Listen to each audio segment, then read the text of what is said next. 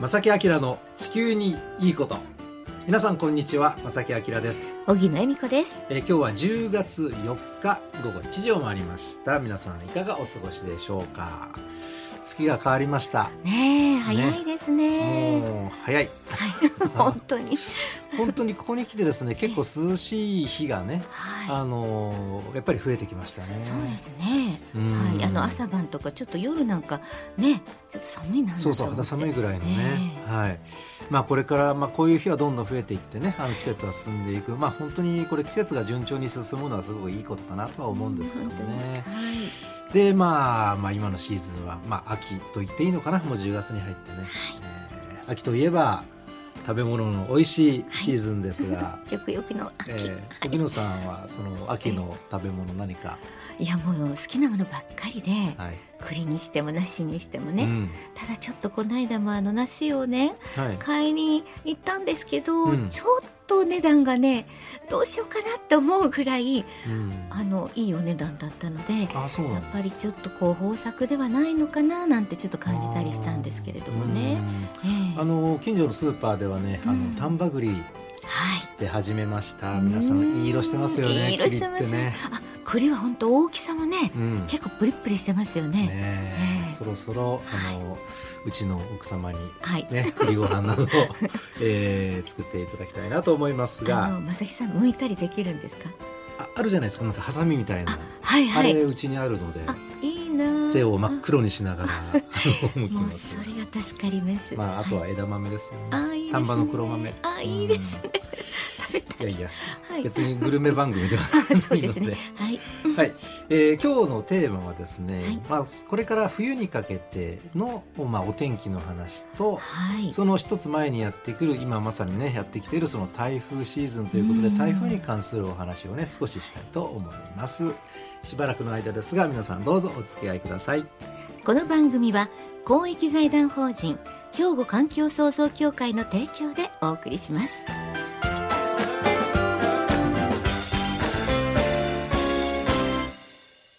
兵庫環境創造協会地球温暖化防止自然環境の保全再生子どもたちへの環境学習など皆様と共に身近な暮らしの中で地球環境を守るための取り組みを進めています。人と自然が共に生きる21世紀の豊かな環境づくりを兵庫環境創造協会。はい今日はですねまずはじめにい先月の25日に発表になりました向こう3ヶ月の長期予報。でも先月はあの25日が週末でしたのでねええ。その前の日に発表されてるんですが、えー長期予報を少しご紹介したいと思います3ヶ月予報っていうのが発表になったんです。これ気象庁の方からですね、ええはい。でもですねあの今回に限っては3ヶ月プラス2ヶ月の長期予報になっております、なるほど。3ヶ月プラス2ヶ月はい。これはね年2回このような発表をしていていわゆる今の時期ですとこれから冬にかけてええ。ちょっと長めの長期予報っていうのを出してくれるんですね。なるほどえーさて、えーここで扱うのはまあ3ヶ月予報とりあえず3ヶ月予報ですね10月11月12月の長期予報になります。で今気象庁がいろいろね技術を駆使して出している予測ですとねこのような予測になってます。まず今月10月なんですが気温は平年よりも高めです。残暑少し厳しいなるほど、うん、あの涼しい日は増えてはいるんですが気温が上がる日はやっぱりねまだまだ極端に気温が上がる予想がありますのでね、そうですか、えーまだまだ暑さ対策日中は必要なのかもしれません。なるほど。でこの10月というのは降水量雨の量というのはほぼ平年並みという予想になっています。あなんかホッとします。そうですね、はい。平年という言葉はほっとしますよね。そして月が変わって11月なんですが11月の気温はですねほぼ平年並み。あこれもホッとします。まあ、平年並みかちょっと低めという要素もあるようなんですあけどもね。そうですうん。か、なのでこうやって考えると今年はですね、まあ、今月は割と気温高め残暑厳しいんですけれども月が変わって11月になると一気に秋が深まる。結構11月の寒さは体に応えるかもしれないですね、あそううん、気温が下がる日はね特に。えで降水量は日本海側太平洋側ともに大体平年並みという予想をしています。そうですかまあでも本当11月っていうと冬になってもおかしくないですからね本来は。そうですよね。ねえあの結構11月になっても初雪とかね、ええあのもちろん北日本はあの北海道とかね、あの普通に雪が積もったりする時期でもありますしね、え寒気の南下はほどほどあるのではないかという予想ですね。えなるほど。12月行きましょう。もうすぐそこですよ皆さん。12月。あっという間ですね。はいえー、12月師走の予報はですね近畿地方は気温をいきますと平年並みか低めという予想です。そうですか。とりあえず年内は気温が特に11月以降はぐんぐん気温が下がっていくんじゃないか。えー地球温暖化は進んでいますが、冬は冬で気温が下がって特に今年のまあ年の瀬ですね12月っていうのは、気温が平年を下回る予想も確率も高いということになります。なのであの寒さに対する対策は今年は早めにとりあえずしてください、準備をしてください。衣替えとかもねちょっと早めがいいかもしれませんね。それともう一つこれも大きい要素ですが、はいえー12月になると日本海側ではもうね雪が降ったりする日が出てきますが、日本海側の雪の量が平年並みか平年よりも多めになりそうなりそうです。ああそうですか。うんうんでこれ上空に寒気が流れ込んだ時は雪になるんですけども流れ込まない時も割と降水量は多い予想なので雨になる可能性もあるんですけども寒気プラスこの雨の降りやすい気圧配置になった時は割と雪の量は多くなりそうです。うん。で実はあの前のねあの一つ前の冬この冬もですね結構雪の量が一時的に多くなったんですよ実は。あの場所によってはね、ええあの新潟の山あいなんてもともと豪雪地帯がはいはい豪雪になったんですよなりね。ましたよね。ねはい。で今年もそのようなパターンになりそうなのでまあ、スキー場にとったらいい情報かもしれませんけども、ね日本海側にお住まいの方、やはりそれから親戚とかいらっしゃる方、はい。雪に対する対策これも早めにしてください。なるほど。さてその後なんですが、はい。この前発表になった長期予報ではもう来年の2月までの長期予報になってるんですね。すね年明けです。はいはい。でこれから2月にかけて全体的な傾向として、えーお話ししますと冬の気温2月までの気温は平年並みか平年よりもやや低めです予想としては。なので今年の冬は寒い冬になるなるほど。という予想がありますう。ん。それと来年になっても日本海側では雪の量がやはり多いという予想ですね。なるほど。なので雪対策と寒さ対策はしっかりと行っていただきたいと思います。で最近の傾向はですね、はいあのこれはあの多分地球の温暖化が絡んでくると思うんですけども例えば、まあ、雨にしても雪にしても降りやすい気圧配置になった時うん。冬場でしたら、まあ、西高東低の冬型の気圧配置になると日本海側で、えー雪が降るんですがこういう状況になった時には今まで以上に雪の量が多くなると、そうなんですうん。ね。今までとはちょっと違う降り方をしますので、うん。ここはぜひ注意していただきたいと思い本当ですね。ます。っていうかあのね私なんかは雪が大好きでね、うん。見るのがすごくこう降るって聞くとちょっとワクワクするんですけどお住まいの方その地域の方にとってはちょっと注意が必要なくらいですよね。はい、あのもともとその住んでらっしゃる方はねあの多分雪は慣れてらっしゃるかもしれないですけどもこのところ一つ前の冬は置いといてねその前とかはやっぱり雪の量ずっと少なかったので、本来の日本海側の冬のお天気になる、これをぜひ皆さん思い出してね対策していただきたいのと、はい。例えばそうですねあの宅配業者の方とかねこうやってこう、え他の地方から日本海側に行かれる、えーお仕事でね方は今まで以上にしっかりと対策をしていただきたいと。本当ですね。はい。はい。まとめますと今年の冬は寒い冬になる予想です、それと日本海側では雪が多くなりそう。現時点での予想はこのような予想になっています。で繰り返しますけどもさ、えー向こう3ヶ月の長期予報というのは毎月新しいものが発表されますので現段階での予想はこんな感じ。なるほど。1ヶ月後にはまたちょっと予想が変わる可能性がありますのでね、そうですよね。はい、毎月えーチェックしていただきたいと思います、はい。で実は後半はですね冬の前、まあ、秋の前というのかな。台風のお話をね。でここに来て結構日本付近うろうろと台風がねあの、うん来てますのでその台風の基本的な台風情報の見方というのかな、はい。その話したいと思います。一回そのあたりをねしっかりと押さえていただきたいと思いますさてでは一休みここで一曲です。懐かしい曲ですね。荒井由実で飛行機雲。さて前半は冬のお天気の話をしましたが、うんはい。あの今がまさに台風シーズン。ということで台風のお話をねあのしたいと思いしますがはい。あの先月中頃に西日本にやってきた台風ちょっと思い出してください。台風14号。でこの台風14号はですねそれほど勢力は強くなくてねでもちろん近畿地方をこう通っていったわけなんですがその通ったあのタイミングも夜中だったということもあって、うん。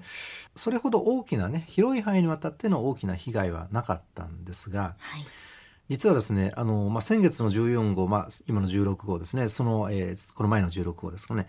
でその後10月に入ってやってくる台風えー今月やってくる台風っていうのは割とですね最近大きな被害をもたらしています例えば、えー2019年はい。の台風第19号。これは気象庁がですね令和元年東日本台風という名前をつけるぐらい、まあ、うん。大きな被害をもたらしたということで、はい。こうなんでしょうね統計としてしっかり残す台風になったわけなんですがええ。東日本にあの、ね、上陸した台風なんですけども、えー千曲川の氾濫って言えば皆さんなんとなく思い出しますかうんねね。これ10月にやってきています。うんなのでこれから台風ね、えー本格的なシーズンを迎えるというふうにお考えくださいね。なるほどでそもそも台風とは何か、台風とは何か？あのお子さんお孫さんからそういうふうに「台風って何?」って聞かれた時にはいどう答えましょねう というかことですね。でまずね台風というのは熱帯低気圧の強いものです。熱帯低気圧の強いものですよ皆さん。はい、はい、で熱帯低気圧というのは何かというと、えー日本のはるかに南海上の熱帯地方で発生する低気圧。これ熱帯低気圧と言いましてはい。その熱帯低気圧のうち強いものを台風として呼ぶわけですね。でその強さは何で表すかというと、はい最大風速ですその低気圧が熱帯低気圧が持っている最大風速が秒速で17メートル以上のものを台風といって、えーそれが観測された時点で熱帯低気圧が台風何号になりましたと気象庁が認定します。でその台風になった段階でのその台風自体の強さなんですがまずねあの、まあ、普通の台風というのかな。普通ってあまり言わないですけどね。あの普通にの台風。と強い台風。うん。非常に強い台風、それから猛烈な台風。ありますね。というこう4段階に分かれているんですね。うん。ちなみにこの猛烈な台風、まあ、すごく強いわけで最最強クラスの台風なんですが、はい、猛烈な。猛烈な台風っていうのは最大風速が秒速で54メートル以上。であの、これ時速に直すとねこれ秒速だと分かんないじゃないですか、はい。時速に直すと時速190キロということなんですね。はい。でどれぐらいの風がというとはい。走っている車が横転します。これはトラックだけではなくて普通の乗用車が横転したいりやーそうでしょうね。それからこの風によって倒壊する建物が出てきたりする強さ、猛烈な台風っていうのは最大風速が54メートル以上。ちなみに3年前の台風21号、はい。えー関空が高潮で大きな被害を受けたあの台風が接近した時の最大風速は45メートル。そうなんですね。になります。ううん。ん。でこれが強さの話ですね。はい。で今度はね台風の大きさは何で決まるかというと、はい。風速15メートル以上の強風域の大きさで決まります。広さですね。そうですね、はい。風がどれぐらいの範囲で強くなっているか、風速15メートル以上。はい。でこの強風域の大きさで、まあ、普通の台風と大型の台風と超大型の台風というこの3つに分かれます。はい。でそのあの台風の進路予想をね新聞でも、まあ、テレビでもやってますけれどもあの日本の台風の進路予想のやり方っていうのはまず現在地がまあバッテンなどで表示されていてそこに扇形の線が伸びて、はいで予報円というのが描かれます。うんでなのでその予報円のどこかに台風の中心が、えー何日何時頃やってきますよっていうそういう予報のやり方なんですね。ねえ私も勘違いしてましたそういう台風の大きさかと予報円が予報円のことを思ってましたけど、違うっていうのをあのこの間知りました。あのなので少し幅を持たせた予想になっていますので、ええ必ずしもその台風の予報円の中心をずっとね線の上を行くわけではなくて幅があるっていうことをぜひ覚えておいていただきたい。ね、そうなんですね。うん、で実はですねあの昨年のあの2020年は台風の上陸はね日本なかったんですよ。島を通過した台風はあったんです。ええだけども本土というのかな、うん。日本列島に上陸した台風はなかったんですね。そうなんですね。はい。で今年は8月までにもう2個上陸していて、はい平年の台風の上陸数っていうのは3個なので、ええ今年はねちょっとペースはやや早めなのかなと。ねうん台風の数が少し日本にやってくる台風の数が少し多くなるのかもしれない。でですねここからね結構大事な話します。はい。あのよくね台風が日本付近ずっと近づいてきて、えーまあ、上陸するなりね近くを通ってそうすると台風ってスピードを速めて一気にこうバーって進んでいってどこかの段階で台風弱まって台風じゃなくなるパターンがあるじゃないええですか。ええ実は台風が弱まってなくなる時っていうのは2パターンあります。はい。温帯低気圧に変わる場合と弱い熱帯低気圧に変わる場合。弱い熱帯低気圧に変わる場合もある。そう台風ってもともと熱帯低気圧でそれがどんどん発達して強くなって台風になりますよね、はい。だから今度は台風がどんどん弱まって熱帯低気圧に戻るパターンと、はい。台風が実はそのまま、えーまあ、台風ではなくなってええ。温帯低気圧というものになることがあります。で台風14号はそれだったんですね、なるほど。ん。